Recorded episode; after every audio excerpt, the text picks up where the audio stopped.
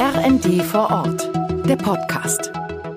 Sie hören eine Aufzeichnung des Talks vom 28. April 2023 aus Kiel mit Bundeswirtschaftsminister Robert Habeck, Eva Quadbeck, Chefredakteurin des Redaktionsnetzwerks Deutschland und Stefanie Gollasch, Chefredakteurin der Kieler Nachrichten. Herzlich willkommen zum RND-Talk vor Ort. Wir sind heute in Kiel und haben den Mann zu Gast, der von allen Kabinettsmitgliedern in der Regierung Scholz am meisten im Feuer steht. Mit Wirtschaftsminister Robert Habeck wollen wir darüber sprechen, wer eigentlich im Krieg und Inflationszeiten die Energiewende bezahlen soll und ob die Ampel in Berlin überhaupt noch tragfähige Kompromisse zustande bekommt. Und hinter der Bühne hat er mir gerade gesagt, dass er vor keiner Frage Angst hat und darauf freuen wir uns.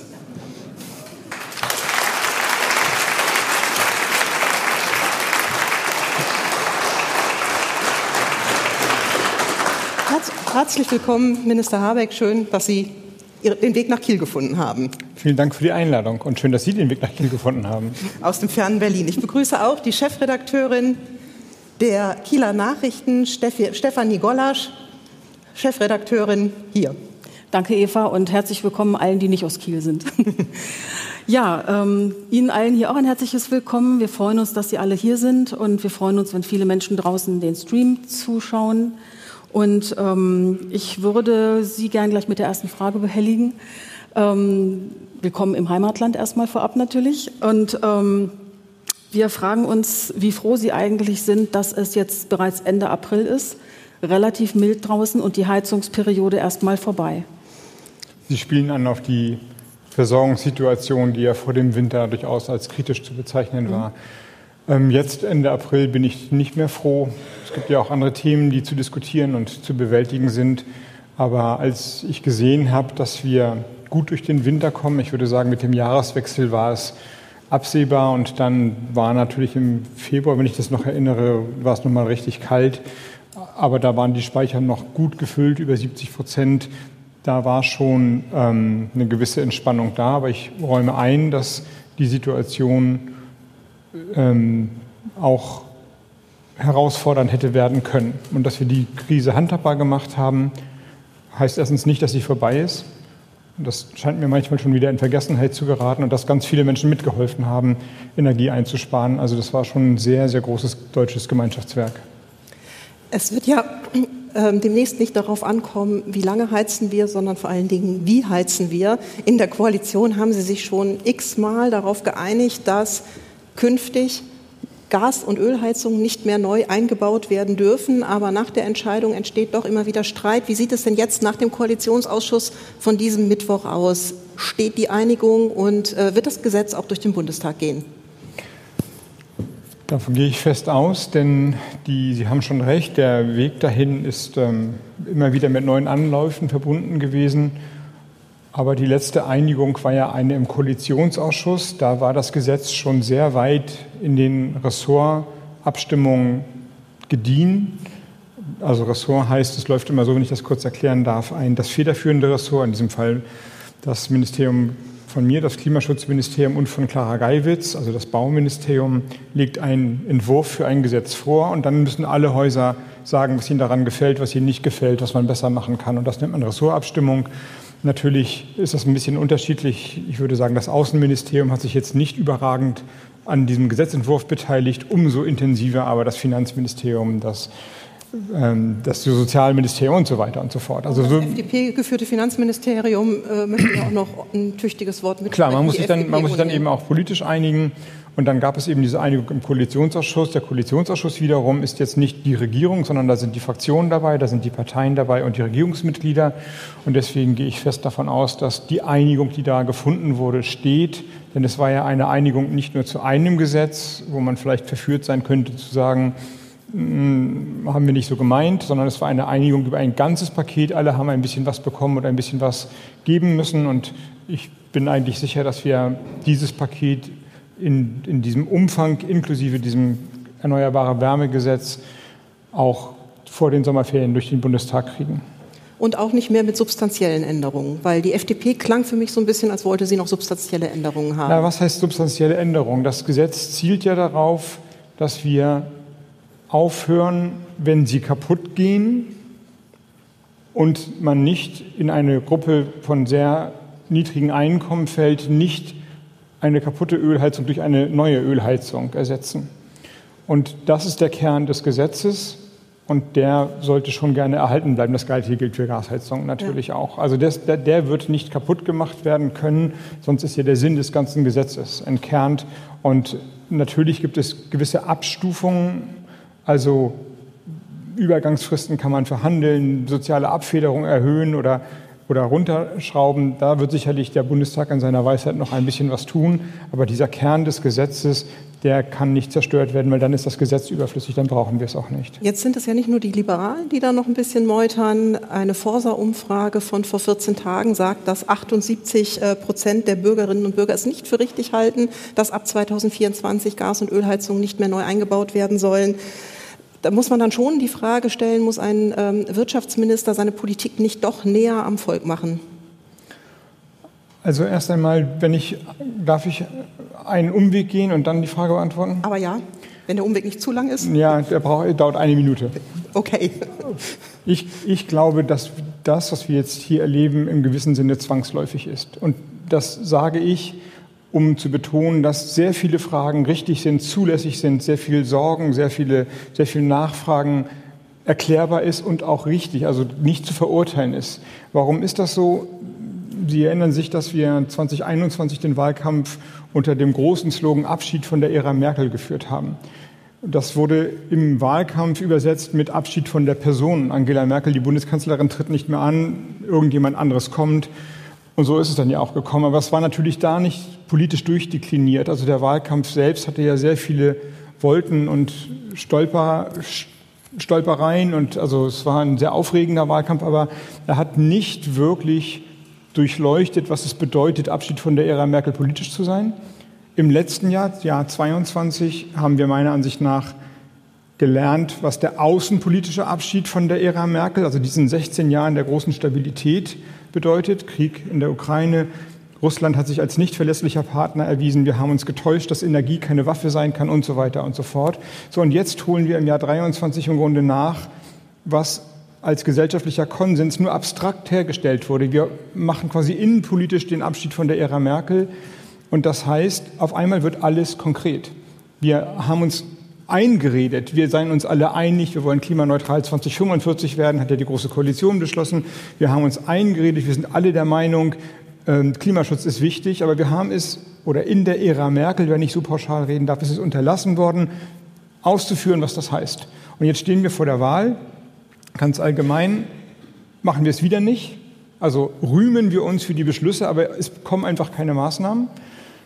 Dann werden wir irgendwann unglaubwürdig und jedenfalls für einen Minister, der sein Amt ernst nimmt, ist das keine Option. Oder wir stellen uns dieser Debatte, dann ist es aber nach dieser Eingewöhnung in nur abstrakte Einigung wenig verwunderlich, dass es gerade knirscht und knackt und schwierig ist. Und ich glaube, man muss die Schwierigkeit in diesem Fall bejahen, sich dazu bekennen, die vielen Fragen beantworten. Vielleicht schaffen wir ein paar heute Abend. Aber die Option, so ein bisschen sich nur einzureden und man man würde jetzt wichtige Entscheidungen treffen, sie aber eigentlich nicht zu treffen, die funktioniert nicht mehr. Dann sind wir entweder unglaubwürdig oder wir scheitern.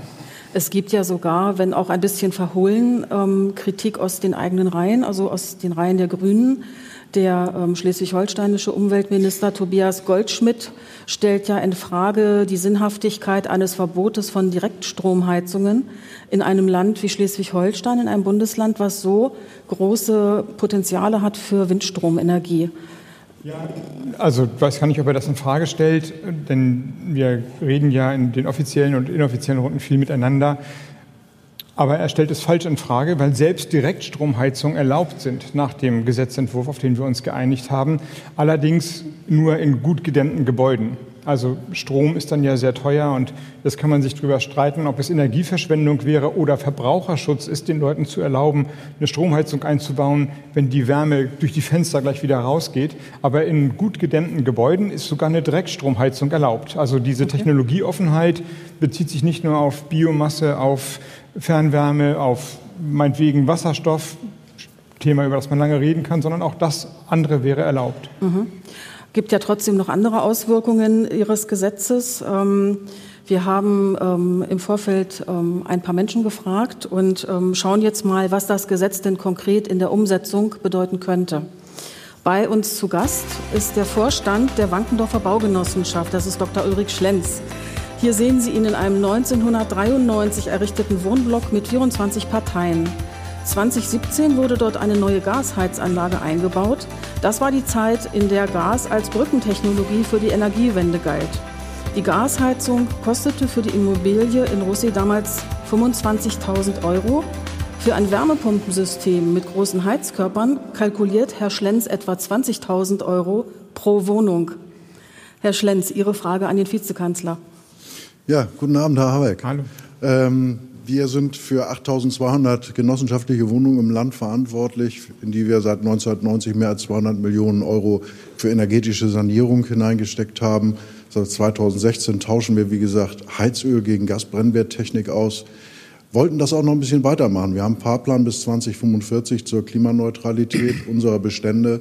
Jetzt kommt das neue GEG und äh, die Investitionskosten für Sanierung, gerade im Altbestand, werden drastisch steigen, weil wir eben auch an das Gebäude und ans Verteilnetz ran müssen.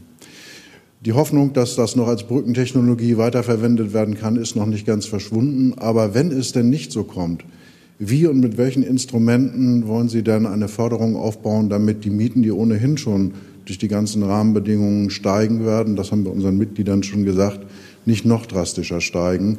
Und äh, wir haben das auch schon mal gegengerechnet. CO2-Abgabeneinsparungen und auch eventuelle steuerliche Anreize durch Abschreibungen werden da nicht viel weiterhelfen. Ich glaube, wir brauchen erhebliche Subventionen. Können Sie ein solches Programm auflegen? Also die, der Mieterschutz bleibt durch das GEG Gebäudeenergiegesetz, GEG abgekürzt, völlig unberührt. Das heißt, die Modernisierungsumlage, dass man bei Sanierung oder eben auch beim Austausch der Heizung Kosten auf Mieter umlegen kann. Das gibt es ja jetzt, aber es ist gedeckelt und begrenzt. Das ändert sich nicht. Für die Mieterinnen und Mieter ist also der gleiche Schutz vorgesehen, wie er schon gesetzlich besteht. Es ist dann eher umgekehrt so, dass wir, um nicht ineffiziente Kosten zu verursachen, sagen, nicht alle Kosten können umgelegt werden, wenn man ineffiziente Wärmesysteme ausbaut. Für die Investoren, für sie gibt es jetzt die Möglichkeit, ähm, die staatliche Förderung, wahrscheinlich aber attraktiver äh, steuerliche Abschreibungen vorzunehmen, also die Investitionen geltend zu machen gegen die, ähm, gegen die Einnahmen, die sie dann haben. Das, denke ich, wird weiter ausgeweitet werden. Wir haben ja vorgeschlagen, dass man in, dem, in der Förderung, also jetzt für Privatpersonen vor allem, 30 und dann zusätzlich ähm, nochmal 10 oder 20 Prozent absetzt oder bezuschusst bekommen kann. Die steuerliche Förderung liegt im Moment bei 20 Prozent. Jetzt müssen wir natürlich mal ein bisschen zusammenrechnen mit dem Finanzministerium, wie das geht, aber ich würde mich dafür einsetzen, dass man das entsprechend anhebt. Und dann ist ja die große Frage, funktioniert es mit verschiedenen Wärmeträgern? Also wie können Sie dann Ihre Häuser warm machen, wenn keine Gasheizung mehr eingebaut wird? Nun kenne ich Kiel zwar ein bisschen, weiß aber nicht genau, wie die Wärmeversorgung da ist. Ich glaube, ich will nur die Möglichkeiten ausbuchstabieren und am Ende müssten wir dann im Detail uns über die Pläne sorgen, abbeugen. Aber ich, ich glaube, dass im innerstädtischen Bereich sehr viele Städte Fernwärmeleitungen legen werden. Jetzt weiß ich nicht genau, wo ihre Gebäude sind, aber die Stadt Kiel hat ja in Teilen Fernwärme und das kann ich jetzt nicht für die Stadt Kiel sagen, aber ich weiß, dass Hannover beispielsweise das System weiter ausbaut. Also die einfachste Möglichkeit für geschlossene Straßenzüge, Mietwohnungskomplexe ist natürlich, sich ans Fernwärmesystem anschließen zu lassen. Dann haben die Verbraucherinnen und die Verbraucher auch keinen Ärger. Die Wärme kommt halt durch die Stadtwerke. Auch das wird gefördert. Auch der Aufbau von Fernwärmesystemen für die Kommunen, also die Stadt Kiel oder eine andere, wird gefördert. Kann aber sein, dass es nicht geht oder zu teuer ist oder die Leitung zu, weg ist, zu weit weg ist oder die Stadt sich dagegen entscheidet. Das kann natürlich jederzeit möglich sein.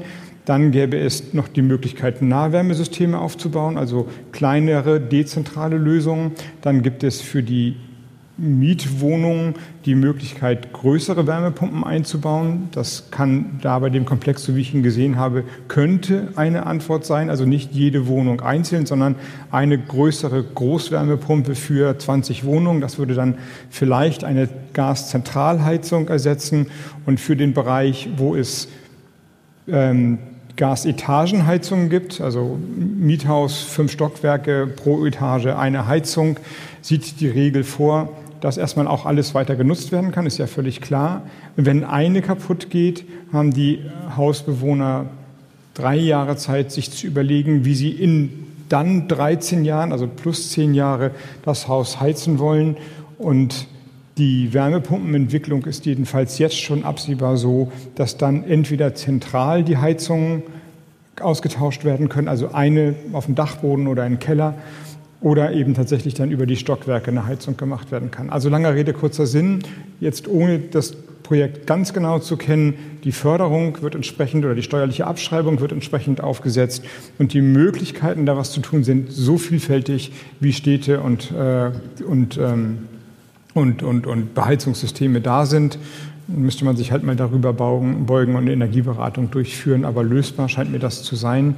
Umgekehrt, ich will da jetzt keine Schärfe reinbringen, aber Sie haben es ja gerade gesagt und das erklärt ja im Grunde das Problem. Also ich will nur das Problem erklären. Es ist ja richtig, dass der Staat, also als ich Minister wurde, wurde der Einbau von neuen Gasheizungen noch finanziell gefördert. Und die Städte wurden angehalten, politisch beraten, weiter Gasnetze auszubauen.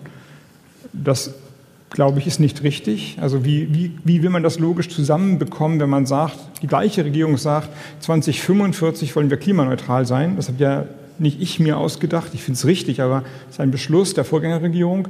Und wir fördern mit Steuergeld den Einbau von neuen Gasheizungen, die dann 20 oder 30 Jahre lang laufen. Wir haben das Jahr 23, sagen wir mal 30 Jahre sind wir schon drüber. Das ist jedenfalls logisch nicht ganz ohne Widerspruch aufzulösen. Und jetzt muss man sich entscheiden, schieben wir die Klimaschutzziele oder ändern wir die Förderkulisse bzw. die Möglichkeit, Gasheizung einzubauen. Und ich habe mich für das Letztere entschieden, weil ich glaube, dass die überragende Aufgabe unserer politischen Generation ist, die Klimaziele einzuhalten. Daran werden wir am Ende gemessen werden, wenn die Geschichtsbücher geschrieben werden. Okay, vielen Dank für die nicht ganz unausführliche Erklärung. Ich hoffe, dass äh, Ihnen das ein wenig die Frage beantwortet hat, Herr Schlenz. Vielen Dank. Ich glaube, wir äh, nehmen das Angebot auf, uns dann nochmal drüber zu beugen. Gerne. Und, äh, glaub, ja, ja, wirklich gerne. Sie dann auch nochmal zu kontaktieren, Herr Habeck. Sehr gerne. Die Probleme sind etwas größer. Schönen Dank. Wir haben jetzt über mögliche Förderungen oder andere Ideen für ähm, Investoren gesprochen. Jetzt noch mal eine Frage zu den Privathaushalten. Das ist eine Frage, die uns Dirk Michael Rollwaage, auch ein Leser, ähm, geschickt hat. Ähm, der fragt sich, was genau jetzt eigentlich die geplanten Ausnahmeregelungen sind für, wie Sie schon sagten, Geringverdiener beispielsweise. Es ist ja geplant, ähm, Menschen über 80 äh, zu entlasten. Ähm, jetzt gibt es Diskussionen, ob es nicht fair wäre, auch schon Menschen beim Renteneintritt zu entlasten, wenn sie dann äh, Bedarf haben. Wie genau ist da der Plan, beziehungsweise was wird daran womöglich auch noch geändert an dem Plan, den es bereits gibt? Also die Haupt Entlastung, wenn Sie so wollen, oder sagen wir so, es gibt zwei Entlastungsgroßräume, wenn das das richtige Wort ist. Das erste ist schon in dem alten GEG, Gebäudeenergiegesetz, also dem, das unter Frau Merkel in der Großen Koalition von Union, ups, Union und SPD beschlossen wurde, steht drin, nach 30 Jahren müssen Heizungen ausgetauscht werden. Wenn sie nicht im selbstgenutzten Eigentum betrieben werden. Also Einfamilienhäuser, Zweifamilienhäuser, Reihenhaus, die sind ausgenommen. Das steht da schon drin, nur werden sie jetzt eben nicht mehr ausgetauscht, Gas gegen Gas oder Öl gegen Gas, sondern Öl gegen Gas gegen was anderes.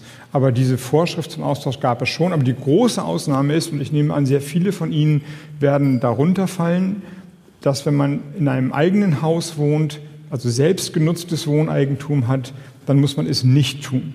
Das ist die erste Ausnahme. Also muss man nicht nach 30 Jahren austauschen, sondern so lange wie das Ding läuft, läuft es halt. Und die zweite von Ihnen angesprochene Ausnahme ist die soziale Ausnahme. Und im Gesetz steht drin, dass alle Menschen, die staatliche Sozialtransfers bekommen, von diesen Pflichten ausgenommen sind. Heißt also Bürgergeld, früher Hartz IV, ähm, Zulagen in der Rente, Wohngeld, ähm, Kosten für die Unterkunft, Asylbewerberleistungsgesetz, was immer sozusagen der Staat gibt, heißt, das sind Menschen, die nicht so einkommensstark sind, dass sie sich diesem Gesetz stellen, unabhängig von der Förderung oder nicht, sind also alle ausgenommen. Und die Altersgrenze? Und die, die Altersgrenze, die, die, Altersgrenze ist ein, eine, soll eine Erleichterung sein, dass man sich mit diesem Kram nicht beschäftigen muss. Also es gibt ja wahrscheinlich sehr wohlhabend, es gibt auch 80-jährige Millionäre, die sich das leicht leisten könnten. Und es gibt wahrscheinlich auch 79-Jährige oder 78-Jährige, die knapp dran sind und die dann entweder in diese Regelung fallen oder eine Förderung brauchen.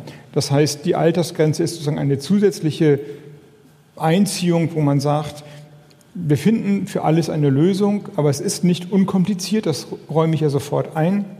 Und ab irgendeiner Grenze musst du dich damit nun gar nicht mehr beschäftigen. Wenn Sie so wollen, es ist ein ein Angebot der Freundlichkeit. Ich weiß, es gibt eine verfassungsgemäße Diskussion. Ist das verfassungskonform, das mit 80 zu ziehen? Es gibt gewisse Daten, die uns argumentieren lassen, ja, kann man so sehen.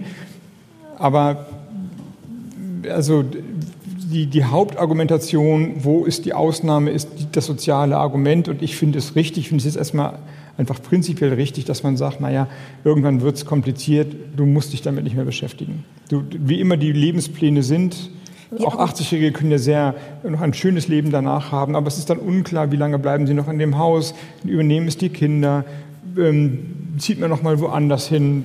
so, und da muss sich nicht mehr mit beschäftigen. Die Argumentation der SPD ist ja, dass man, ähm, wenn man in den Ruhestand eintritt, dass sich dann die Einkommensverhältnisse halt äh, verändern im Sinne von, dass sie weniger werden. Und deshalb äh, fordern inzwischen einige SPD-Spitzenpolitiker, dass diese Altersgrenze von 80 auf Ruhestandsalter herabgesetzt werden sollte. Würden Sie da mitgehen? Nein, das finde ich nicht richtig. Ähm, die Einkommensgrenze kann man sich noch mal anschauen. Das ist aber etwas anderes als ein sehr weit vorgezogenes Alter. Denn ähm, das habe ich ja eben schon für 80-Jährige gesagt und das Gleiche gilt natürlich auch für 65-Jährige oder 67-Jährige. Einige werden mit Renteneintritt sehr wenig Geld haben. Deswegen muss entweder der soziale Ausgleich wirklich groß genug sein oder sie sollten ausgenommen werden, wie jetzt schon mal skizziert. Also über das Einkommen sollte man eine Lösung finden. Andere werden aber auch sehr gute Renten haben und dann ja, wenn es gut läuft, also ich wünsche Ihnen allen ein langes Leben, aber so über 100 wird man wahrscheinlich nicht werden, aber so 25, 30 Jahre hat man ja noch vor sich. Und dann gilt wieder die Zahl 2023, 2045 klimaneutral. Das heißt, eine zu große zeitliche Ausnahme sollten wir nicht machen, eine soziale Ausnahme beziehungsweise eine sehr starke Förderung in dem Bereich, der dann sozial angemessen ist, jederzeit. Jetzt ähm, haben wir nur die sachliche Kritik äh, referiert, die es zu diesem Gesetz gibt. Sie kriegen aber auch sehr viel polemische Kritik, ähm, die teilweise wirklich heftig ist. Was macht das mit Ihnen? Ist das, löst das eher so eine jetzt erst Rechtsstimmung aus oder ähm, touchiert Sie das auch? Nein, also das ist, ähm, das macht mit mir nichts, also persönlich nichts, aber als Politiker oder als Bürger registriere ich das natürlich schon und ähm, registriere das mit einer gewissen Sorge. Also wenn man Minister wird, Bundesminister wird, das war auch, Sie haben ja die Demonstration hier vorne gesehen, ich konnte es nicht genau sehen, aber von Herrn Stade habe ich entnommen, es ging um Landwirte. Mit, Im Moment habe ich jetzt nichts mehr mit Landwirtschaft zu tun. Es ist ein paar Jahre her, dass ich hier Landwirtschaftsminister war, aber offensichtlich hat sich das noch, gibt es, gibt es noch immer Demonstrationen. Und als ich hier Minister in Schleswig-Holstein war, war das erste, was ich erlebte, Strohballen an der Autobahn auf der Fahrt von Flensburg nach Kiel, wo der Bauernverband gegen die Landwirtschaftspolitik demonstriert hat. Und so ging es im Grunde weiter. Konflikte haben die Amtszeit damals ja schon geprägt. Das gehört dazu. Und das habe ich ja eben versucht, ein bisschen historisch einzuleiten oder einzuordnen. Das muss auch so sein. Die Sorge ist eine andere. Nicht, dass Leute demonstrieren oder dass es Fragen gibt, dass es Kritik gibt. Wenn man das nicht erträgt oder will oder das doof findet, dann soll man eben nicht Politiker werden. Dann muss man was anderes tun. Das ist in einer Demokratie geradezu die Pflicht, dass es so ist. Die Sorge ist, dass sich das Land über den falschen Protest spaltet.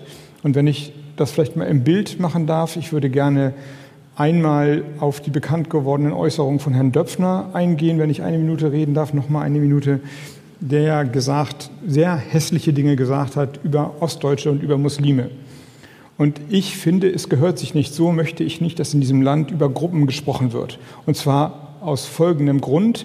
Ich habe sehr viel Debatten oder Ärger oder Kritik von Menschen, die meines Alters sind, die mein Einkommen haben und Westdeutsche sind. Und ich habe Zuspruch und Freunde von Leuten aus Ostdeutschland. Was das Problem ist, eine politische Einstellung einer Gruppe zuzuschreiben. Wenn man glaubt, dass eine Ethnie, eine religiöse Zugehörigkeit, eine, eine ländliche Struktur, eine was auch immer den Menschen prägt und dann kommt ein Urteil drauf, also ein negatives Urteil in diesem Fall, dann zerfällt uns das Land in lauter Einzelbestandteile. Das ist, das ist der Kern von all die Ismen, die wir nicht mehr haben wollen. Und das ist ja nun der Eigentümer einer großen Zeitung oder der, der, ein einflussreicher Mann in dieser Zeitung, noch nicht der Eigentümer, aber er besitzt große Anteile an dieser Zeitung. Also nicht irgendjemand.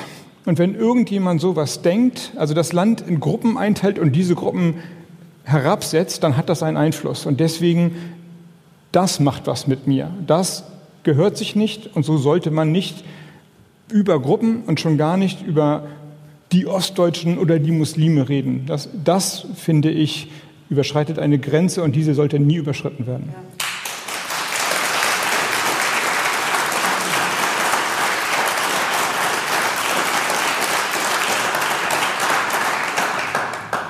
spannender Exkurs. Ich würde noch mal zurückkommen zum Wirtschaftsministerium. Da bekommen Sie im Moment auch viel Kritik, weil ähm, es verwandtschaftliche und freundschaftliche Verflechtungen in Ihrem Ministerium gibt. Ähm, heute hat, ist bekannt geworden die Nachricht, dass Ihr Staatssekretär Greichen, der auch noch verschwägert ist mit anderen ähm, im Ministerium angestellten Personen, äh, dass dessen Trauzeuge Chef der DENA werden will und Sie haben gesagt, dass Sie die, Unter also die Energieagentur der Bundesregierung und Sie haben gesagt, dass Sie die Entscheidung überprüfen wollen. Ähm, wann haben Sie davon erfahren, dass dass der Trauzeuge von Herrn Greichen war, der dort Chef werden soll? Am Montag. Hätte Herr Greichen Ihnen das besser früher gesagt? Er hätte es mir nicht sagen müssen, aber er hätte nicht in dem Auswahlprozess teilnehmen dürfen, in dem Moment, wo klar war, dass der dann ausgewählte und zwar im Auswahlprozess herausragend gut abgeschnittene Michael Schäfer mit ihm in diesem engen Freundschaftsverhältnis steht. Können Sie ähm, verstehen, dass es, es gibt auch teilweise polemische Kritik, es gibt aber auch viele, die sagen, okay, das ist vielleicht nicht justiziabel, die Verflechtungen im Ministerium, aber politisch entsteht da schon Schaden, wenn man den Eindruck hat, dass äh, diese Personen einfach zu eng miteinander verbandelt sind. Können Sie diese Kritik nachvollziehen? Ich würde gerne differenzieren. Hier, in dem Fall, den Sie angesprochen haben, ist ein Fehler passiert. Und als ich den Fehler wusste, haben wir den einmal überprüft das, und dann das ist ja schon gestern eingeleitet worden, sofort gehandelt. Man muss es jetzt ein bisschen genauer sagen. Das ist eine Energieagentur, die dem Wirtschafts- und Energieministerium zugeordnet ist, aber es ist eine unabhängige, eine, eine unabhängige Körperschaft, die untersteht mir nicht. Insofern kann ich nur den Aufsichtsratsvorsitzenden auffordern, den Prozess sich genau anzugucken und meiner Ansicht nach auch nochmal neu aufzusetzen. Das habe ich getan. Also da wurde sofort gehandelt und es ist ein Fehler passiert.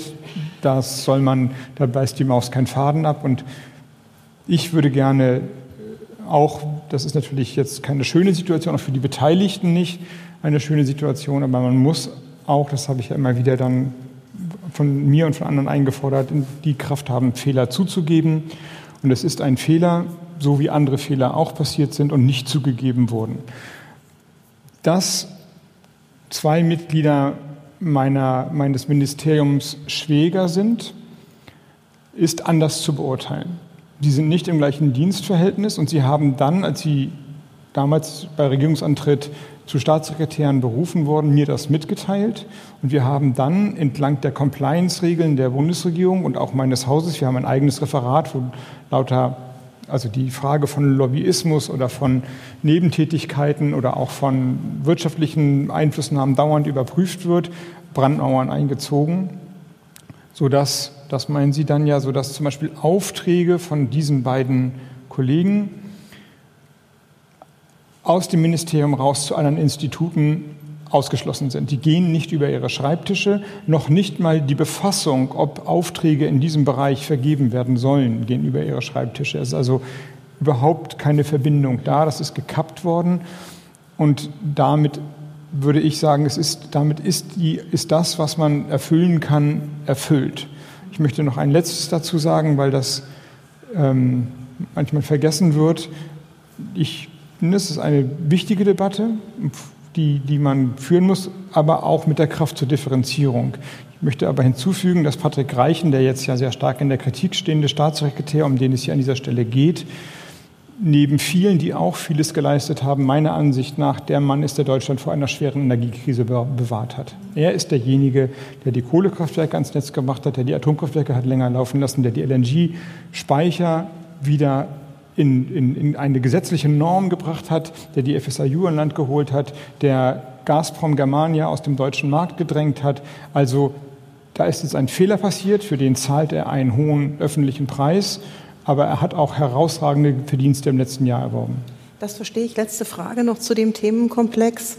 Kann es trotzdem ein Problem sein, wenn zu viele Menschen in einem Ministerium sind, die sich sehr nah sind, die aus der gleichen Ökobewegung kommen und auch sehr gleich denken? Fehlt da nicht möglicherweise auch jemand, der die Ideen, die dort geboren werden, mal gegen den Strich bürstet und sagt, vorsichtig, ähm, wir müssen auch noch Folgendes bedenken. Das ist was anderes. Ne? Also es ist eine, ist eine, eine, das ist eine sehr ja? berechtigte Frage. Mhm. Die wird Ihnen jeder Politiker, jede Politikerin mhm. anders beantworten. Ich würde Ihnen aber zustimmen. Ich würde, mhm. ich würde sagen, genau so ist es. Und meine ganze politische Erfahrung sagt mir, dass ich immer dann besser geworden bin, bessere Entscheidungen getroffen habe, wenn ich von Leuten, die nicht meiner Meinung sind, gut beraten wurde. Und das geht weit über den engen Führungskreis hinaus, wenn man in einem Ministerium eine Kultur hat, wo man den Menschen das Gefühl gibt, ihr, eure Meinung ist nicht gefragt, dann reißt das sehr tief ein. Dann schmort man nur noch am eigenen Saft. Und das sind ja sehr viele erfahrene Leute, die vieles äh, erlebt haben, die dann anderen Parteien angehören, die über andere Minister reingekommen sind. Und wenn die ihre Einschätzung einem mit geben, dann werden die Entscheidungen natürlich besser. Also das ist, äh, ich kann mich erinnern hier, um jetzt kurz wegzurudern von meinem Ministerium, ich würde aber hoffen, dass die Kollegen, wenn sie die in meinem Ministerium fragen, beschreiben würden oder zugeben würden, dass sie das dass sie geradezu aufgefordert werden, mir zu widersprechen und keine Hierarchien irgendeine Rolle haben, dass ich Wert darauf lege, bei den Rücksprachen nicht immer nur mit den Staatssekretären an einem Tisch zu sitzen, sondern bis zum Referenten, der das Gesetz geschrieben hat, sage, komm mit, erzähl mir, wie, wie das gemeint ist und sag mir, wo ich falsch abbiege. Hier in Kiel, als ich noch Landwirtschaftsminister war, kann ich mich daran erinnern, dass ein Referatsleiter, von dem bekannt war, dass er CDU-Gemeinderat war, zu mir gegangen ist und gesagt hat, Herr Habeck, oder vielleicht hat auch Robert gesagt, das Gesetz, verstehe, warum du das machst, aber wenn du es machst, die ganze kommunale Gebietskörperschaft wird gegen dich aufstehen. Don't do it. Und das fand ich ganz großartig, dass er, dass er mich gewarnt hat. Sozusagen, das war Amtsloyalität zum Besten, aber im Grunde sind wir dann ja alle dem Dienst am Lande verpflichtet. Also da würde ich Ihnen recht geben. Das passt ganz gut zu unserem nächsten Thema. Ähm, es geht um äh, den vergangenen September. Da haben Sie eine Äußerung getan, die bei den Bäckern im Land eine Menge Empörung hervorgerufen hat. Ähm, das war die Zeit, als gerade die Strompreise durch die Decke gingen und ähm, Sie gesagt haben, sinngemäß, ähm, naja, also jemand, der jetzt wegen der hohen Strompreise die Produktion einstellen muss, weil er seine Backstube nicht mehr betreiben kann, der muss ja nicht zwangsweise gleich Insolvenz anmelden. Das hat ähm, ja, relativ viel Protest hervorgerufen. Und ähm, wir haben einen Bäckermeister ausfindig gemacht, der bis heute durchgehalten hat trotzdem. Das ist Bäckermeister Hove Carstens. Der hat den 200 Jahre alten Traditionsbetrieb, den er betreibt, 2005 übernommen und im Delgeling, das ist bei Itzehoe, ähm, ausgebaut. Das Problem dort ist, die Kosten für Strom und Gas haben sich verdoppelt und mit weiteren Kostentreibern wie Rohstoffpreisen und Mindestlohn dazu geführt, dass Herr Carstens die Preise in den vergangenen Jahren um etwa 20 Prozent erhöhen musste. Herr Carstens, was möchten Sie Herrn Habeck gern fragen? Ja, vielen Dank. Ähm, Herr Bundesminister, der Ausbau der neuen Energien, das wird ja immer noch Zeit in Anspruch nehmen. Und wir haben ja von den ständig stetig äh, steigenden Preisen, Kosten und dementsprechend den Preisen gehört. Wie sollen sich die Strompreise bei steigendem Bedarf aufgrund ähm, der Energiewende kurz- bis mittelfristig entwickeln, ähm, bis der Ausbau wirklich zum Tragen kommt? Vielen Dank wenn ich noch einmal, jetzt ist es ja schon lange her, aber natürlich erinnere ich die Debatte ähm, sehr genau darauf zu sprechen kommen kann, vielleicht nicht glücklich ausgedrückt, aber die Intention war natürlich das Gegenteil. Die Frage von Frau Maischberger, das war in der Maischberger Sendung war, fürchten Sie eine Insolvenzwelle? Und ich wollte vielleicht nicht glücklich sagen, nur wenn man auf die Insolvenz schaut, verkennt man die Dimension der Herausforderung. Es kann sein, dass die, einfach die Produktion aufsteht und die Leute große Probleme haben, ohne gleich insolvent zu sein. Also ich wollte eigentlich, und das habe ich danach ja in vielen Gesprächen mit der Bäckerinnung direkt, das war ja das Beispiel damals, auch persönlich aufgeklärt, genau das Gegenteil sagen. Und ähm, so, nun äh, sind wir ein halbes Jahr weiter. Die Energie, wir haben darauf dann geantwortet als Bundesregierung mit den Gas- und den Strompreisbremsen. Ich weiß nicht, ob Sie davon äh, Gebrauch machen konnten, aber eigentlich ist es für, wie für Bäckereien gemacht worden. Ich hoffe, dass es dann bei Ihnen ankommt oder angekommen ist. Nun haben wir eine Situation, dass die Gas- und die, die Strompreise runtergehen, wahrscheinlich bei Ihnen noch nicht wirklich angekommen sind. Man sieht es an den Märkten. Der, ähm, der Gaspreis ist jetzt bei ungefähr 40 Euro. Das ist nicht mehr, äh, also pro Megawattstunde, um das in die Relation zu setzen, als dieses Interview gegeben wurde, war er aber 350 Euro. Es ist noch nicht da, wo er vor dem, Kriegs, vor dem Kriegsbeginn war, aber es ist nicht mehr äh, da, wo die, die enorme Krise war und die Strompreise, die bei Ihnen ankommen, bei den Verbrauchern, den Verbrauchern ankommen, setzen sich immer zusammen über die Einkäufe über das Jahr. Das heißt, die werden langsamer sinken, als sie an der Börse sinken, werden aber, denke ich, im Laufe des Jahres runtergehen. Jedenfalls müssten die Stadtwerke oder die Energieversorger die günstigeren Preise nachgeben nachgehen. Und bis dahin sollen halt die Gas- und die Strompreisbremsen greifen und das tun sie auch, wenn auch, und das ist ja eine gute Nachricht, weniger abfedern müssen, als eigentlich befürchtet war, weil die Preise langsam runtergehen. Dennoch haben Sie recht, zu den niedrigen Energiepreisen wie vor dem Krieg werden wir absehbar nicht mehr kommen, aus verschiedenen Gründen. Absehbar heißt in den nächsten drei oder vier Jahren. Das heißt also, dass die Möglichkeiten, Energie zu sparen, klüger zu verwenden, ich gehe gleich nochmal darauf ein, oder die Preise weiterzugeben für produzierendes Gewerbe ausgenutzt werden müssen. Letzteres passiert, die Inflation sinkt zwar auch, sie wird allerdings noch hochgehalten, vor allem durch höhere Lebensmittelpreise. Wahrscheinlich jetzt nicht nur von Bäckereien, aber im Moment geben vor allem die sorgt, es wird die hohe Inflation vor allem getrieben durch steigende Lebensmittelpreise noch. Ähm, Zweitens, wir wollen die Energie, sofern sie vorhanden ist, und sie wächst jetzt ja stetig zu mit erneuerbaren Energien, klüger nutzen. Ich weiß nicht, wie es bei den Bäckereien ist, aber Sie alle werden ähm, einen statischen Strompreis haben. Jedenfalls ich habe den zu Hause. Und zwar egal, ob der Strompreis an der Börse günstig oder nicht günstig ist. Wir haben jetzt gerade verabschiedet ein sogenanntes Smart Meter Gesetz. Smart Meter sind digitale Stromzähler, muss man sich wie so eine Fritzbox an der Wand vorstellen, wie so ein, wie so ein Internet-Router. Und der kann mit den Strompreisen der Stadtwerke verbunden werden. Und ab 2025 müssen die Energieversorger variable Tarife abgeben, sodass dann bestimmte Verbräuche günstiger gefahren werden können. Das mag für Bäckereien nicht ausreichen, aber vielleicht ja doch, wenn man es macht. Für die Verbraucherinnen und Verbraucher insgesamt, aber auch für die produzierenden äh, Betriebe sind da, glaube ich, große Einsparvolumen da.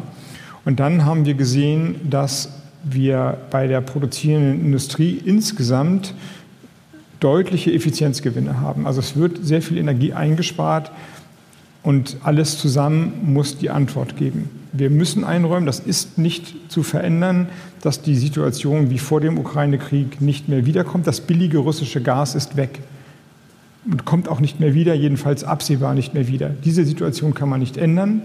Also müssen wir darauf antworten mit staatlichem Geld. Das ist irgendwann limitiert, da wird der Finanzminister schon darauf achten.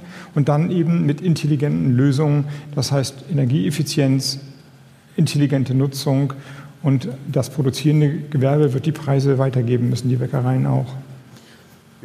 Wir hatten es ja gerade schon angesprochen, ähm, die Inflation insgesamt ist ja auch ein Problem, ist zwar leicht gesunken auf 7,4 Prozent. Wie wird sich das Ihrer Meinung nach weiterentwickeln? Sie sagen selbst, Lebensmittelpreise sind noch vergleichsweise hoch. Was sehen Sie da für eine Perspektive? Wir rechnen mit, einem, mit einer rückgehenden Inflation, also alle Wirtschaftsinstitute tun das auch und wir haben natürlich auch eigene Daten, die jetzt vom ersten Quartal zum Ende des Jahres immer weiter runtergeht. In, Im nächsten Jahr werden wir dann wahrscheinlich eine Inflation mit einer 2 vorne haben. 2 war immer das, also 2 Prozent ist immer der Zielwert der Europäischen Zentralbank. Also die Inflation, die wollen gar nicht 0 Prozent Inflation haben, wie wir jetzt die letzten Jahre zwischendurch mal hatten. Die wollen immer auf 2 Prozent gehen. Es wird wahrscheinlich 2,7 oder sowas werden. Jedenfalls sagen das unsere Daten. In diesem Jahr also ist es noch hoch. Das sind ja Preisanstiege. Die sind deswegen problematisch, ökonomisch problematisch, weil sie das Geld von ihnen entwerten ohne, ohne Gegenleistung sozusagen. Also die Produkte werden teurer, sie haben die gleiche Summe Geld. Die 100 Euro sind aber nicht mehr 100 Prozent wert, sondern nur noch 92 oder 93 Prozent wert. Sie kaufen also wenig, kriegen weniger für ihr Geld. Und diese schleichende Entwertung kann natürlich die Ungleichheit im Lande immer größer werden lassen oder ökonomisch gesprochen den Umsatz von Waren und Gütern und damit die Wirtschaft ins Stocken geraten lassen. Deswegen haben wir noch ein schwieriges Jahr vor uns. Es wird aber, wenn jetzt nichts mehr Unvorhergesehenes passiert, mit jedem Monat besser und im nächsten Jahr schwenken wir dann langsam ein in die Normalinflationsrate. Also 2,7 ist unsere Prognose. Dann kommen wir zu einem neuen Themenwechsel. Ähm, von Montag an gilt ja nun endlich das 49 Euro Deutschland-Ticket. Das ähm, freut viele Bürgerinnen und Bürger ja zumindest mal als Preissignal im Nahverkehr. Leider kann es ehrlicherweise nicht jeder so richtig nutzen. Jessica Brun ist die Vorsitzende der Landjugend in Schleswig-Holstein, in Süderhafen auf Nordstrand aufgewachsen und arbeitet inzwischen im Finanzamt Husum. Mit dem Bus kann sie nicht zur Arbeit fahren. Es gibt zwar morgens, mittags und abends Verbindungen, aber nach 19 Uhr ist Schluss. Also hat Frau Brun sich ein Auto zugelegt, Führerschein gemacht, denn es geht nicht anders. Frau Brun, Ihre Frage an Herrn Habeck. Ja, erstmal Moin aus dem Norden. Hallo, Frau Brun. Genau, wie gerade eben schon ähm, erläutert wurde. Also ich bin so aufgewachsen, dass ich einmal hätte um 7 Uhr morgens mit dem Bus fahren können, einmal um die Mittagszeit und einmal um 19 Uhr ungefähr. 49-Euro-Ticket klingt erstmal ganz wunderbar. Ähm, gerade für Auszubildende, Leute, die sich ein Auto aus finanziellen Gründen nicht leisten können. Aber auf dem Land, bei uns im ländlichen Raum, ist es schwierig umzusetzen, wenn gar keine öffentlichen Verkehrsmittel da sind, die man nutzen kann. Ähm, dementsprechend ist meine Frage an Sie, wie wollen Sie das verbessern, so dass auch die ländliche Region davon profitieren kann, dass es dieses 49-Euro-Ticket gibt? Ja, da muss man ehrlich sein. Natürlich wird der ländliche Raum niemals ein S-Bahn-Netz wie Berlin-Mitte haben oder wie Kiel. Das ist nicht, das wäre einfach eine glatte Lüge, wenn ich das behaupten würde. Natürlich können auch die Menschen im ländlichen Raum das 49-Euro-Ticket dann für die Verkehre in Deutschland benutzen. Und wenn es gut läuft, in vielen Stellen passiert das ja schon, sind es gar nicht 49 Euro, sondern es gibt noch Zulagen vom Arbeitgeber oder von äh, bestimmten, von, von Ländern oder Städten. Also es ist ja trotzdem für, für, mehr, für Bürgerinnen und Bürger vielleicht trotzdem attraktiv. Aber Ihre Frage ist vielleicht gar nicht so sehr, wie nutze ich das 49-Euro-Ticket, sondern wie kann der öffentliche Personennahverkehr im ländlichen Raum ausgebaut werden. Und man kann einiges besser machen. Ich nenne gleich mal ein paar Beispiele. Aber am Ende wird der ländliche Raum auf das individuelle Fahrzeug angewiesen sein. Das wird sich nicht prinzipiell ändern lassen. Das heißt also, Menschen im ländlichen Raum brauchen ein Auto und brauchen, brauchen das Auto für die Bewältigung ihres Alltags. Sonst sind sie abgeschnitten. Das geht wahrscheinlich nicht anders. Wäre völlig naiv, das zu glauben. Trotzdem gibt es natürlich interessante Modelle, die nicht auf alles nicht, ich will jetzt hier nicht falsch verstanden werden, dass das irgendwie jetzt die Lösung für alles ist. Aber ich glaube, es war die Gemeinde Klicksbüll, als ich hier noch Minister war, ganz oben Richtung Sylt, die das als erste gemacht hat. Ich will niemandem zu nahe treten, könnte auch die zweite oder dritte gewesen sein, aber für mich sind sie in meiner Erinnerung die ersten gewesen, die ein Dörpsmobil angeschafft haben. Das heißt also ein E-Mobil, das der Gemeinde gehört und auch der Nutzung der Gemeinde, also Bürgermeister, weiß nicht, Gemeindeschwester oder so, wenn sie da eine hatten oder haben, äh, zur Verfügung stand. Aber wenn nicht, konnte man sich in einen Verein eintragen lassen und das Auto auch nutzen. Und das haben Leute kopiert. Gerade in Nordfriesland, wo ja die, der Windstrom sehr stark ist und die, die Idee von Bürgerwindparks ja geboren wurde, gibt es solche gemeinschaftlichen Nutzungen. Also das, was als Share Mobility in den innenstädtischen Räumen bekannt ist, kann auch dem, im ländlichen Raum funktionieren. Und natürlich gibt es über das Internet auch Möglichkeiten, sich gemeinsam zu verbinden. Also wenn man von, vom, vom Deich nach Husum will, kann man sich natürlich digital leicht verabreden über entweder die großen Gruppen oder die die, äh, die, die spezielle Systeme, die Gemeinden auch aufgebaut haben. Das ist dann sowas ähnliches wie Ruftaxis. Ruftaxis gibt es natürlich auch im ländlichen Raum, wenn man das macht. Also ich will damit sagen, man kann verschiedene Modelle aufbauen und sie ändern alles nichts daran, dass man dann ein Auto braucht. Das passt ganz gut zur nächsten Frage, die ähm, jetzt hier tief ins Regionale führt. Wir sind jetzt ja schon im Regionalen. Ähm, Stichwort Northvolt. Wir sind hier ein äh, Windstromland. Ähm, wir haben gute Möglichkeiten und wir haben auch jede Menge Platz. Wie kommt es, dass wir es einfach nicht schaffen, diese Ansiedlung jetzt umzusetzen? Wer sagt, dass ich das nicht schaffe? Dass wir es jetzt nicht schaffen. Na, heute Abend nicht, aber ich bin, ich bin sehr. Nächste Woche? Sehr optimistisch, dass das gelingt. Ich räume aber ein, dass es äh, politisch anspruchsvoll war. Die Geschichte Northvolt ist ein schwedischer Batteriehersteller, der in, in, diesem Projekt vor allem Batterie-Recycling machen will, also Rohstoffe sehr sparsam verwenden. Das ist schon ein sehr, sehr tolles Projekt. Und die haben sich von allen Regionen Europas Heide ausgesucht.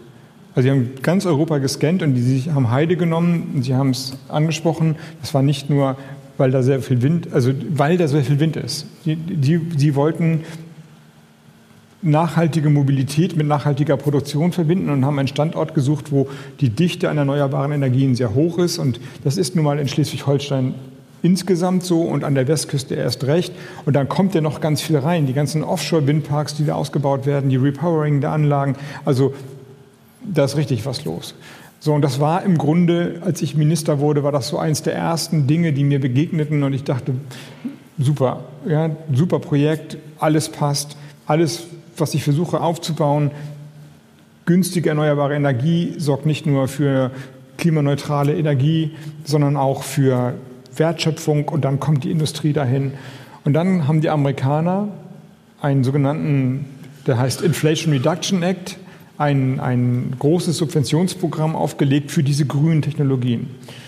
Also Batterien, Elektrolyseure, Solaranlagen, Wasserstoffproduktion und so weiter. Alles, was Energie oder Energieindustrie ist, wird zugekippt mit Geld. Mehr als wir uns leisten können in Deutschland und einfacher und schneller, wenn die Produktion in den USA stattfindet. Und dann hat Northvolt natürlich, wie ganz viele andere gesagt, oh, da, das ist ja noch viel besser. Noch, da kriegen wir noch mehr Geld hinterher geworfen. Und dann ist das Projekt drohte es abzuschmieren. Und dann musste wirklich hart politisch gearbeitet werden. Wir mussten erstmal europäisch einen Förderrahmen durchsetzen. Das war schwierig, weil nicht alle Länder die finanziellen Ressourcen haben. Und wenn Deutschland sagt, wir wollen noch mal unsere Industrie aufbauen, sagen nicht alle, das ist eine super Sache für uns, sondern alle sagen, dann mach es doch. Aber nicht, indem ihr dir noch Geld hinterher werft. Das hat, wirft, das hat geklappt. Wir haben diesen Förderrahmen hinbekommen. Wir haben dann mit dem Unternehmen nochmal neu verhandelt und die Förderung neu aufgesetzt. Und das Land Schleswig-Holstein hat auch seinen Beitrag geleistet. Und da geht es auch nicht nur um Geld alleine, sondern um Zugang zu Ausbildung, Zugang zu, zu, zu, zu den Flächen, die sie haben, Anbindung an Hamburg und so weiter. Und jetzt hat sich, ich würde sagen, wir haben das einfach zurückgekämpft in den letzten drei, vier Monaten, dass wir jetzt wieder auf einem Level sind wie bei meinem Antritt. Nun ist es noch nicht so, dass ich sagen kann, das ist in trockenen Tüchern, aber wir sind wieder auf, einer, auf, einer, auf, einem, auf einem Niveau, wo ich sehr optimistisch bin, brauchen, dass es gelingt. Sie brauchen ein Industriestrompreiskonzept, damit äh, Sie Northvolt ansiedeln das können. Gehört das ebenfalls müssen, das müssen Sie machen. Das ist, gehört ebenfalls dazu. Das ist allerdings an der Westküste möglich und einfacher, ohne jetzt einen Deckel zu machen. Also mit Industriestrom meint man gemeinhin die Industrie kriegt einen gedeckelten Strompreis und der Staat übernimmt alle Kosten, die darüber hinaus sind. Das ist sozusagen das klassische, die klassische Definition. Und ich glaube auch, wir brauchen den. Ich will das ausdrücklich sagen. Und Sie legen was Aber vor? an der Westküste Zeitnah. oder in den hochenergiedichten Also ich meine jetzt in Berlin, Regionen. nicht an der Westküste. Ja, ja, genau. Aber erst einmal Northvolt wird, jedenfalls arbeiten wir mit denen daran, einen Industriestrompreis aus dem Markt heraus generieren. Die werden also die günstigen erneuerbaren Energien, die müssen natürlich vorrätig sein, nutzen, um dann grünen Strom zu günstigem Preis ohne staatlichen Subventionen zu bekommen. Wenn das gelingt, ist das, zeigt es natürlich, was die, was die Möglichkeiten von Ausbau von Erneuerbaren für lokale Wertschöpfung und Industrieproduktion schaffen. Aber Sie haben recht, der Industriestrompreis ist Talk of the Town. Man redet im Wirtschaftskreis intensiv darüber. Und ich will ausdrücklich sagen, ich denke, dass, das, dass wir das machen müssen. Und das Geld dafür kommt woher?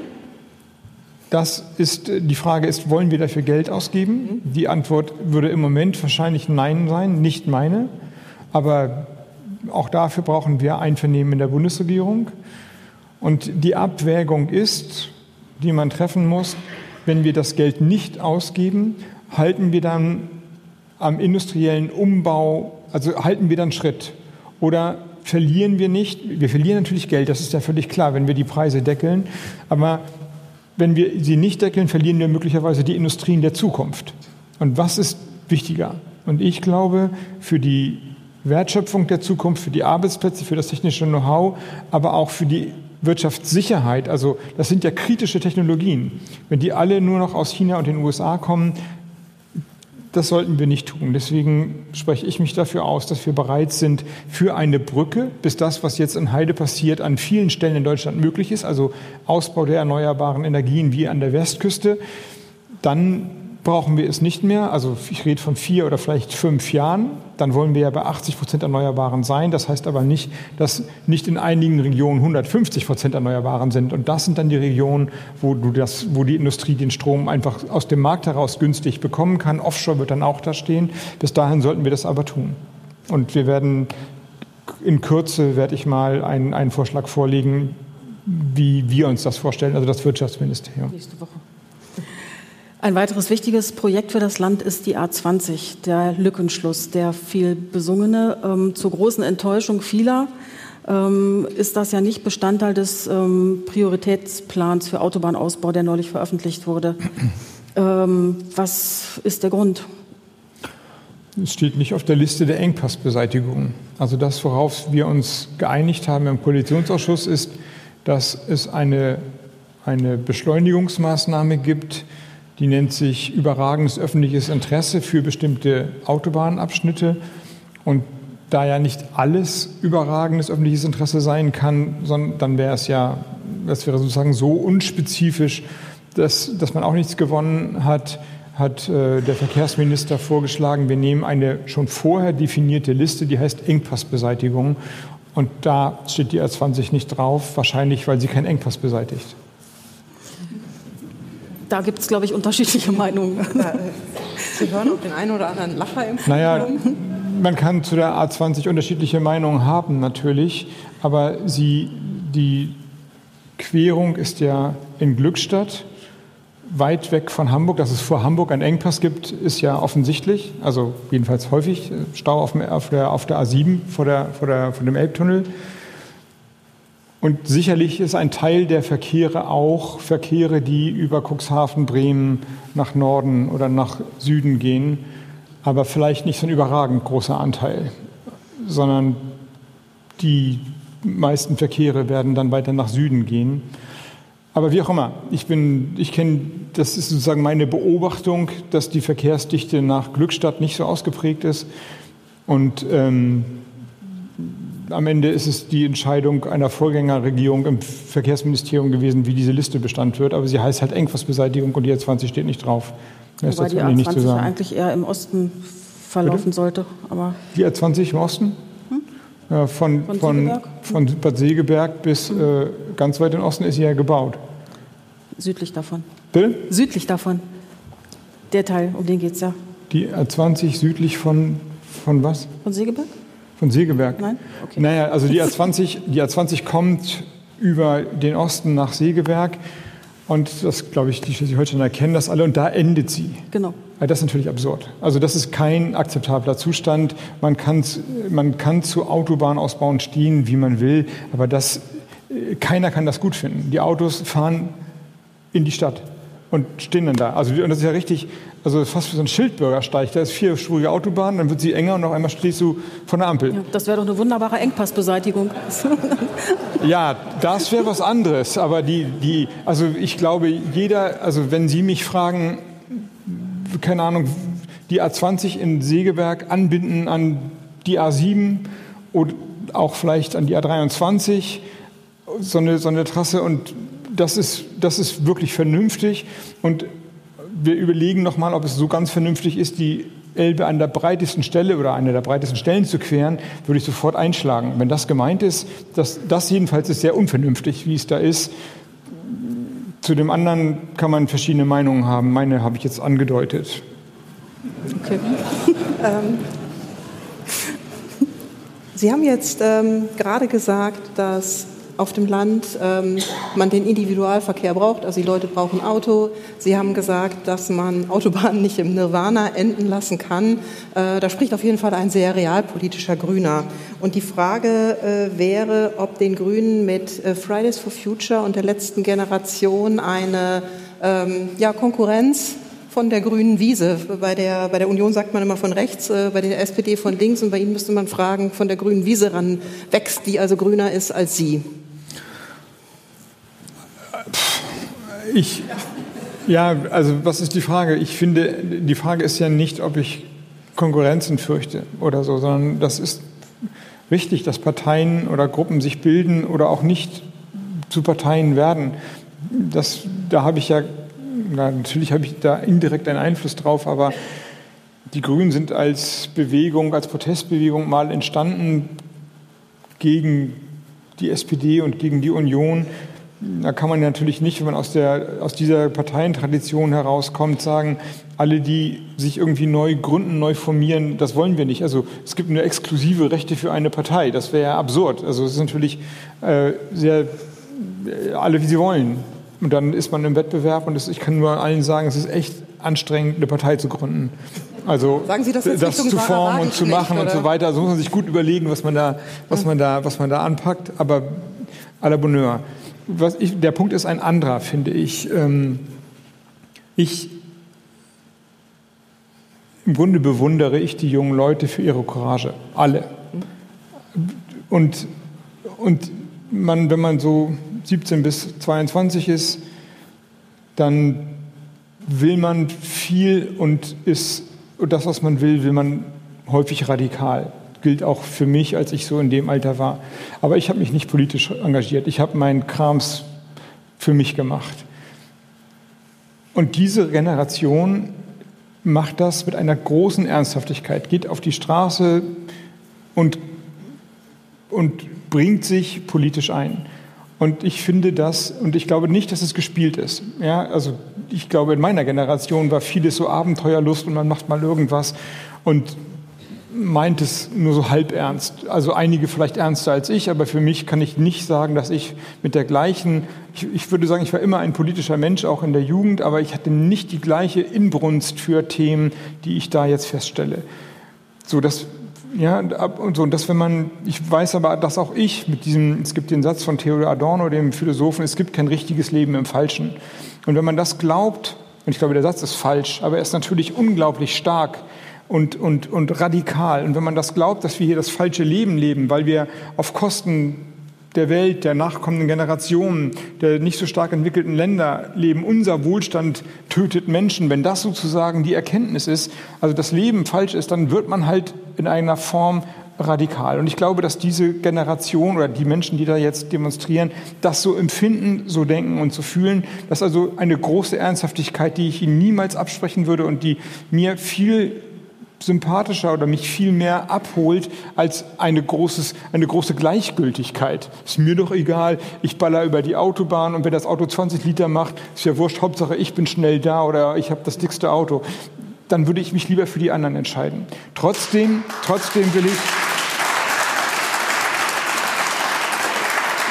trotzdem schaue ich auf diese auf die jetzige Tendenz mit einer gewissen Sorge.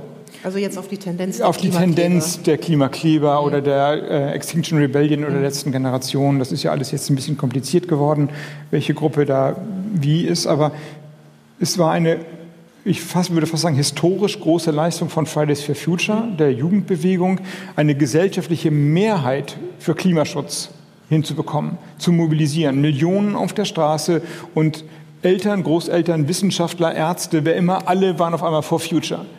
Und das haben junge Menschen gemacht. Und in einer Demokratie brauchst du halt immer eine Mehrheit. Wenn du eine Veränderung willst, brauchst du eine Mehrheit. Und die, die jetzige Radikalisierung oder die jetzigen Protestformen schaffen nicht die Mehrheit. Man, ich habe das jetzt ja versucht auszuführen, warum ich das sehr ernst nehme, diese, diese jungen Leute. Aber sie schaffen eben keine Mehrheit. Deswegen finde ich das falsch. Diese Protestform ist falsch. Sie ist politisch nicht hilfreich, weil sie mehr Menschen verstört, abschreckt und dann sagt, also ich wäre schon für den Klimaschutz, aber wenn ich mit euch da irgendwie mich dann auch euch auch noch gut finden muss, dann bin ich mal lieber nicht für den Klimaschutz. Und da rutscht was weg und deswegen ist das nicht hilfreich. Also ich möchte gerne da differenziert drüber reden und drauf gucken. Also Sie appellieren, das geht auf die Straße, vernetzt euch politisch, aber klebt euch nicht auf die Straße.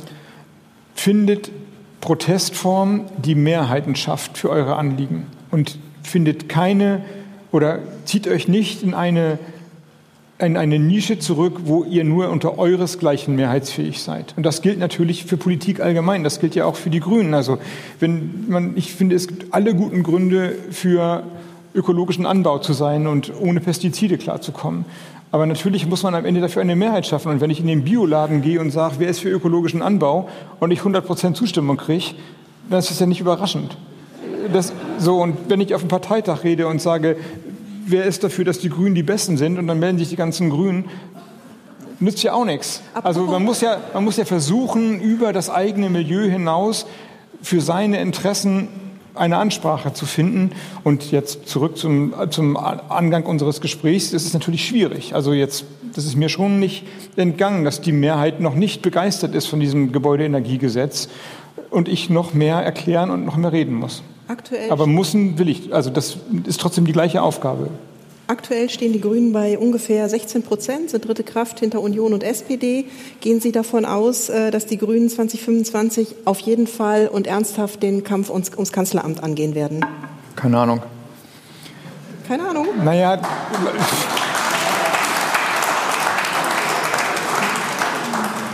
Ich weiß, als ich Minister wurde, Dezember mhm. 21, war das große Thema, das Thema, das die Gemüter erhitzt hat, was? Masken im ICE. Und soll es Weihnachten einen Lockdown geben? Und jetzt sind wir anderthalb Jahre später und als wir hochgegangen sind, erzählte mir eine Kollegin, dass sie heute eine Mail bekommen hat von der Schule, dass jetzt die Corona-Maßnahmen aufgehoben werden. Und sie dachte, oder die Betreffsteile war Corona-Maßnahmen. Und sie dachte, hübsch, es geht schon wieder los. Mhm es ist vor anderthalb Jahren ist ganz schön weit weg auf einmal. Dann kam der Krieg und dann kam das GEG e und was immer. Die Wahl ist in zweieinhalb Jahren. Also weiter weg als das. Ja. Da, so vieles kann passieren. Aber eins kann ich vielleicht sagen, ähm, als ich Parteivorsitzender war, war der große Vorwurf immer, oder die große Geschichte, immer in der Mitte der Legislatur haben die Grünen ein Umfragehoch. Mhm und wenn es darauf ankommt, nicht. Ah, und jetzt glauben Sie, das könnte mal umgekehrt sein? Also jedenfalls kann man nicht sagen, dass wir im Moment einen Umfragehoch haben. Ja. Und, und dahinter, also unter der anderen Deutung war ja, war ja ein, ein tieferer Sinn, nämlich wenn es darauf ankommt, traut man den Grünen es nicht zu. Das ist ja die, die Übersetzung vom Umfragehoch und dann ist die Wahl. So, und ich glaube, wir haben, und wir sind gerade mitten dabei, eine große Chance, uns zu beweisen. Und zwar in der Krise, also das Land vergleichsweise sicher durch, durch eine Wirtschaftsauseinandersetzung zu führen, Gasmangellage vermieden, pragmatisch gehandelt, Energie besorgt, große Rettungsschirme geschafft, über jeden Schatten gesprungen, Atomkraft, Kohlekraft und so weiter. Also in der Krise sich zu bewähren. Und ich glaube, wir haben auch eine Chance, zu zeigen, dass man zwar pragmatisch ist bei der Umsetzung, Gebäudeenergiegesetz, aber auch kein Flipflopper und nicht bei jedem Gegenwind sofort sich in den Busch wirft und seine Meinung ändert. Soll es ja auch geben, Politiker, die das tun. Und wenn das, wenn das, wenn das, wenn, wenn, wenn das am Ende bei rauskommt. Wen meinen Sie denn jetzt konkret? Naja, ich kann mich daran erinnern, dass äh, Markus Söder gedroht hat, zurückzutreten. Ich dachte, jemanden aus der Ampelregierung. Nein, nein, die, die nein. Ich meinte, schon, ich meinte schon ja. äh, Politiker, die eins ganz genau wissen, dass in ihrem Bundesland kein Endlager für, den, Atom, für den Atommüll ist, aber die lautesten Verfechter für den Weiterbetrieb von Atomkraftwerken sind. Doch einmal das ist einfach eine, das ist einfach, also das ist, wenn man, wenn man sich immer so meldet, ja. um seine Hand nicht zu sehen, um nie verantwortlich zu sein für das, was man abstimmt, dann ist das nicht verantwortlich Politik. Das, das ist wirklich das bringt so. Mich jetzt zu meiner letzten Frage in diesem Ich Komplex. wollte nur der, die Pointe ja. ist, ja. klar ist es im Moment äh, ein Bergaufgehen, aber bezogen auf 25, wenn wir bewiesen haben, dass wir verantwortungsvoll mit dem uns übertragenen Auftrag mhm. umgegangen sind und auf alle Antworten, auf alle Fragen eine Antwort gegeben wurde, dann kämpfen wir vielleicht wieder um die Eins. Ja. Vielleicht wird der Söder ja mal Kanzlerkandidat, was mich zu der Frage bringt, sollten die Grünen noch mal einen Kanzlerkandidat aufstellen, auch auf die, auf, auf die Gefahr hin, dass sie noch mal keine Ahnung sagen, Sie oder Baerbock? Ich habe das ja gerade, das ist alles so weit, es kann ja alles passieren und äh, das Letzte, was passiert ist, dass wir diese Frage entscheiden. Okay. Wir haben jetzt zum Schluss noch eine Reihe von Fotos äh, vorbereitet aus der jüngeren und aus der etwas älteren Vergangenheit. Und äh, das erste Foto schließt an. Das schließt passend an. Und zwar sehen wir sie hier mit Annalena Baerbock. Ähm, ja, in dem Moment, den Sie bestimmt erinnern, können Sie sich das wirklich vorstellen, dass Sie sich noch mal so in Ihren Schatten stellen würden? Das ist nicht der Moment, glaube ich, wo sie Kanzlerkandidatin wurde, sondern hatte sie ein blaues Kleid an. Das wissen Sie doch.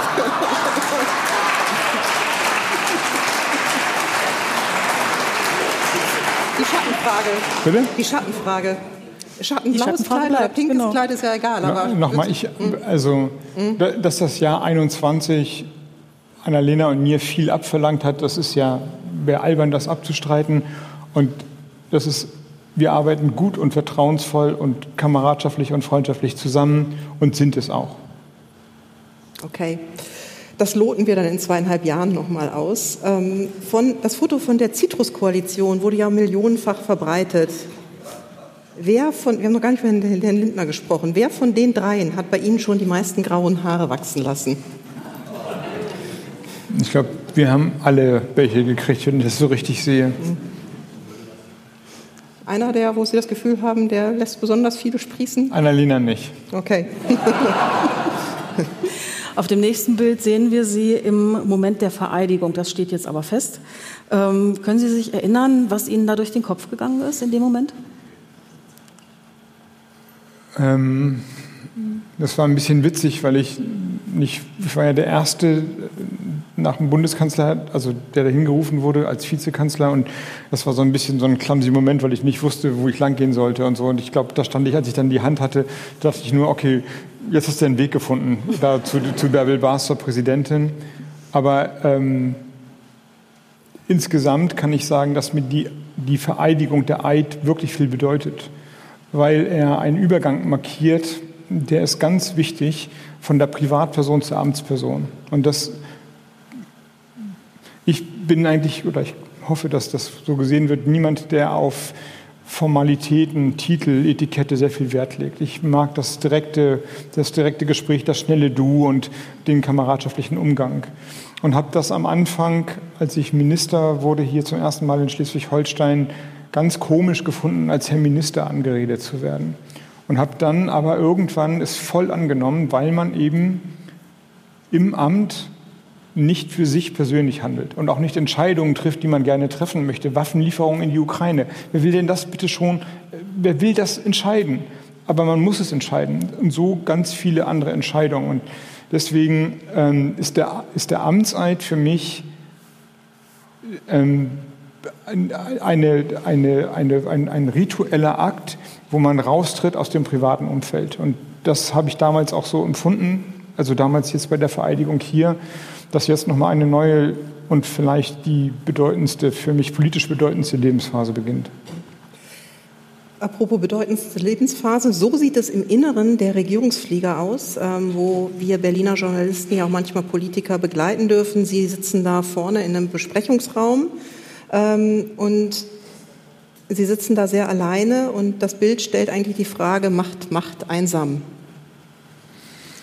Naja, das ist ja der Besprechungsraum.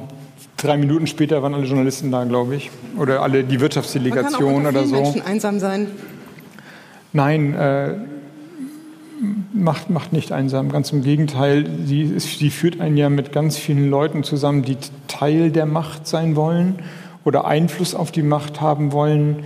Also ich würde sagen, eher Macht ist wie so ein Magnet und, und äh, bringt ganz viele Menschen zu einem. Aber es ist eben auch kein, es ist nicht unschuldig. Es ist jetzt nicht so, dass alle, die, die in dem Umkreis der Macht sich aufhalten, ähm, uneigennützig nur raten wollen oder das Beste wollen, sondern das ist natürlich jetzt mit diesem Amt auch gemeint, mit dem Amtseid auch gemeint.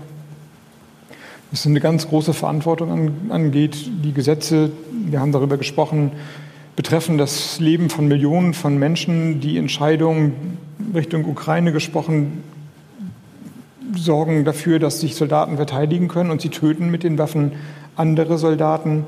Und äh, die ökonomischen Entscheidungen sind natürlich, also ich meine, was soll ich zu der Gasheizung sagen? 45, 40, 45 Prozent des deutschen Gasverbrauchs sind Gas. Wenn in 20 Jahren nicht mehr mit Gasheizungen geheizt wird, fehlen die. Aber Unternehmen fördern und verkaufen das. Das ist eine Entscheidung, die kostet Unternehmen Milliarden von Euro. Andere profitieren, bauen neue Techniken auf, bauen Windkraft, Solarkraft, Wärmepumpen. Also ökonomisch, volkswirtschaftlich geht die Sache auf.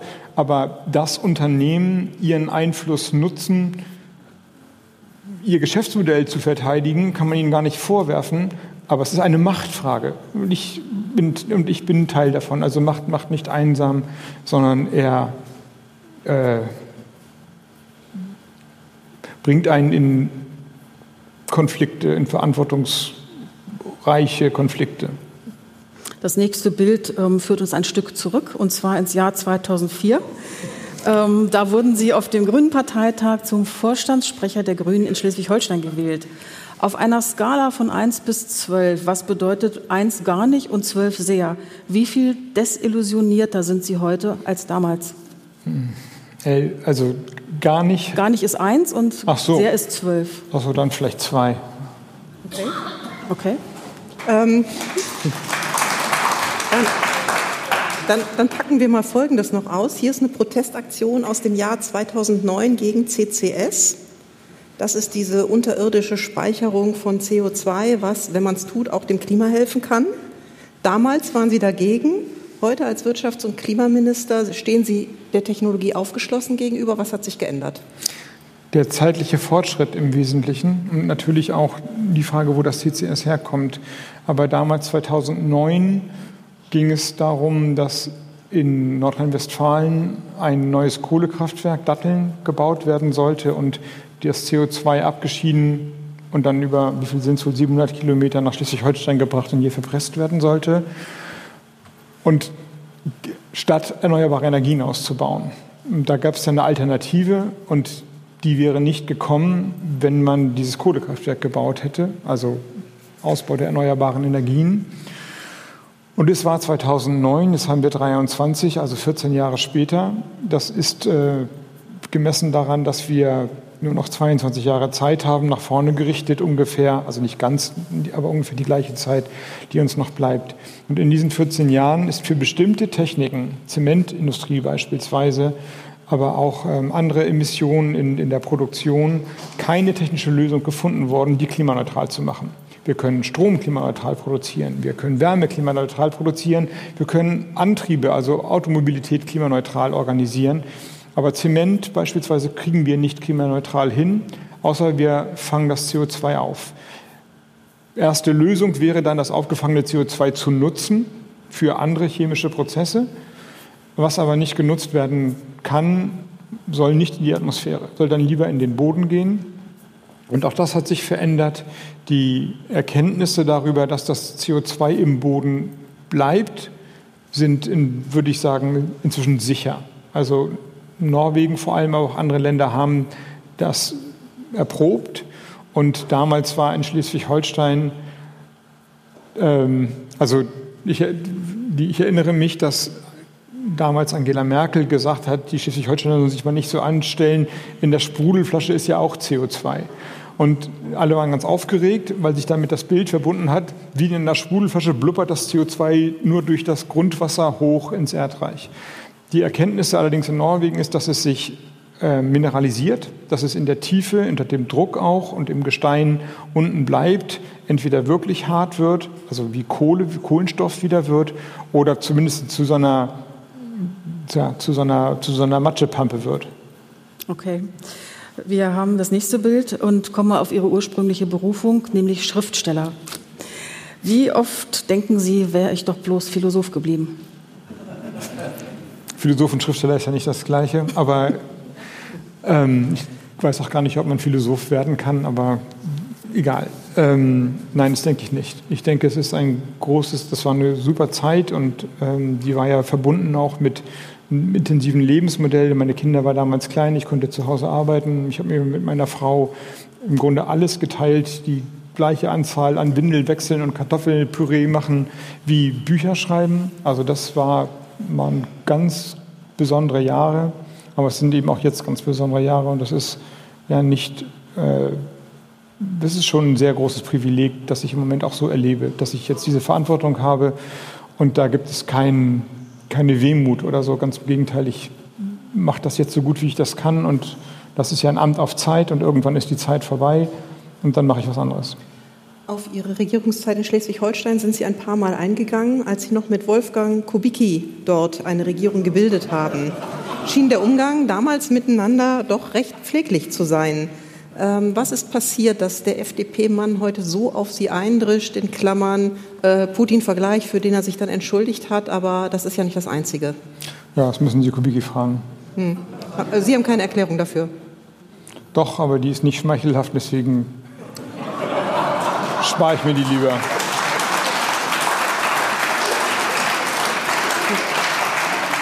Den Vergleich hätte ich zwar auch gerne gehört, aber ja. Der da, ähm, der ist ja eigentlich immer ganz jovial. Was verbindet Sie mit Ihrem Amtsvorgänger Peter Altmaier? Außer der Hosentracht jetzt vielleicht.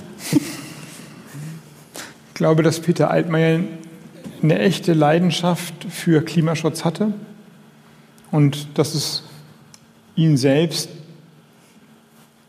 aber eine unerfüllte Liebe geblieben. Wurmt ist das falsche Wort. Ja, ich kann jetzt mehr sagen zu dem Foto, das ist nämlich ganz lustig, und zu der, zu der Geschichte mit Peter Altmaier, die, die fast tragisch ist. Und das ist, das ist das, was ich denke. Ich glaube, er war wirklich überzeugt innerhalb der Union, dass man mehr zum Schutz des Klimas tun muss. Aber er, hat das, er konnte das nicht durchsetzen. Nicht bei seiner Fraktion, vielleicht nicht im Haus, was auch immer. Deswegen, was verbindet mich mit ihm? Eine, als Kompliment für Peter Altmaier eine feste Überzeugung, dass, dass wir unsere Gesellschaft dekarbonisieren müssen.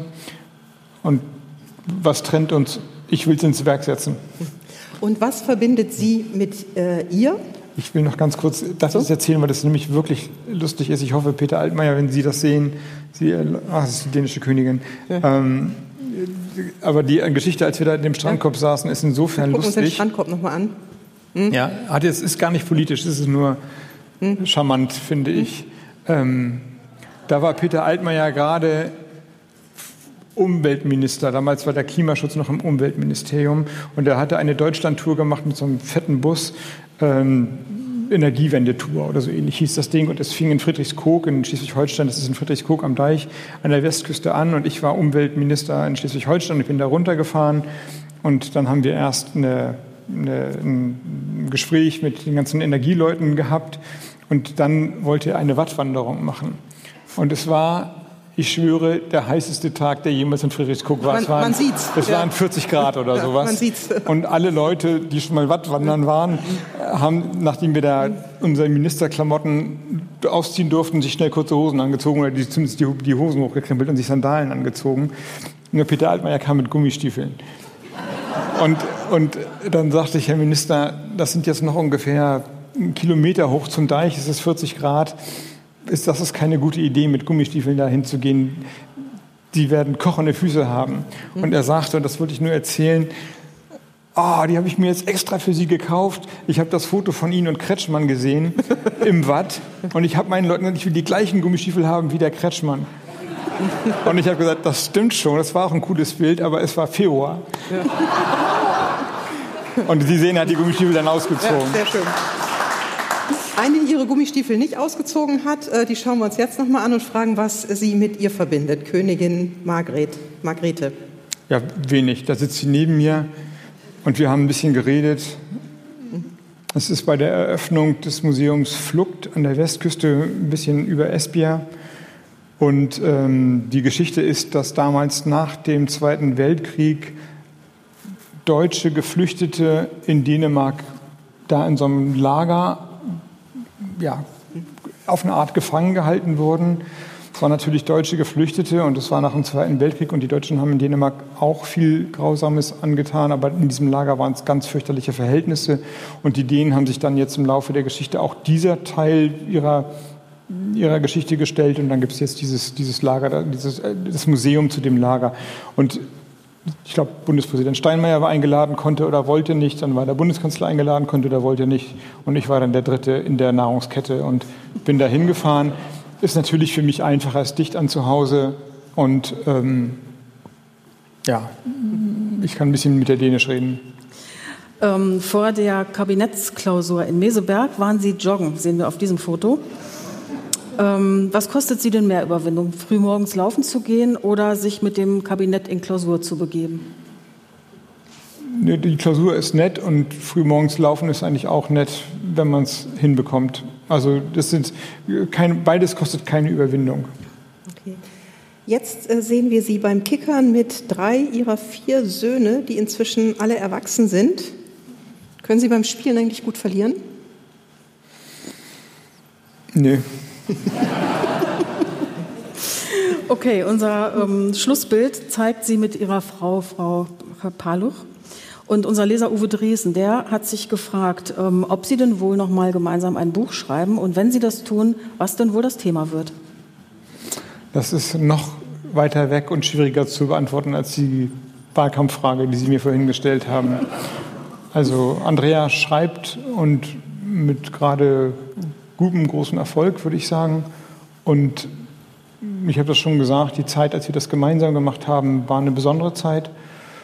Aber im Moment habe ich einen anderen Job und es gibt auch jetzt keinen Plan darüber hinaus, nur eine Klarheit darüber, dass jetzt, das ist, sagte ich ja schon, dass es eine besondere, eine wirklich besondere Zeit ist und vielleicht die in, der, in den Dingen, die ich jetzt politisch gemacht habe, das ist dann jetzt ungefähr ein Zeitraum von 20 Jahren. Wir haben ja gerade das Foto gesehen, als ich Parteivorsitzender wurde. Kurz davor bin ich bei den Grünen eingetreten. Ich glaube 2002.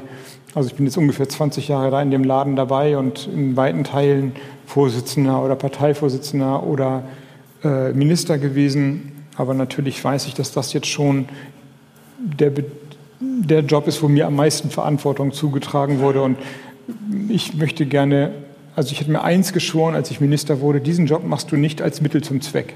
Den nimmst du nicht als Vorbereitung für irgendwas anderes.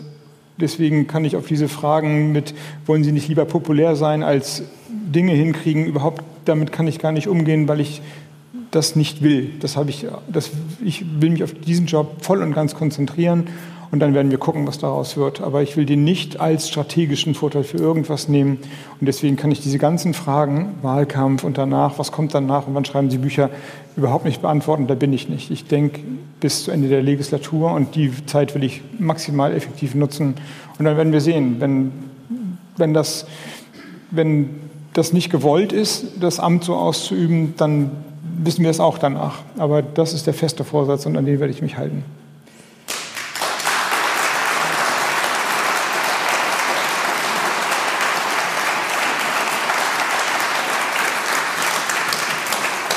Das ist schon der Schlussapplaus. Herr Minister, herzlichen Dank äh, für Ihre Zeit. Ich verabschiede mich an dieser Stelle. Danke. Ich sage auch herzlichen Dank an Sie und an unser Publikum. Vielen Dank. Ja, da sage ich auch vielen Dank. RND vor Ort.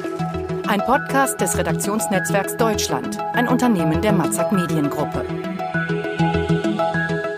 Produktion TVN Corporate Media.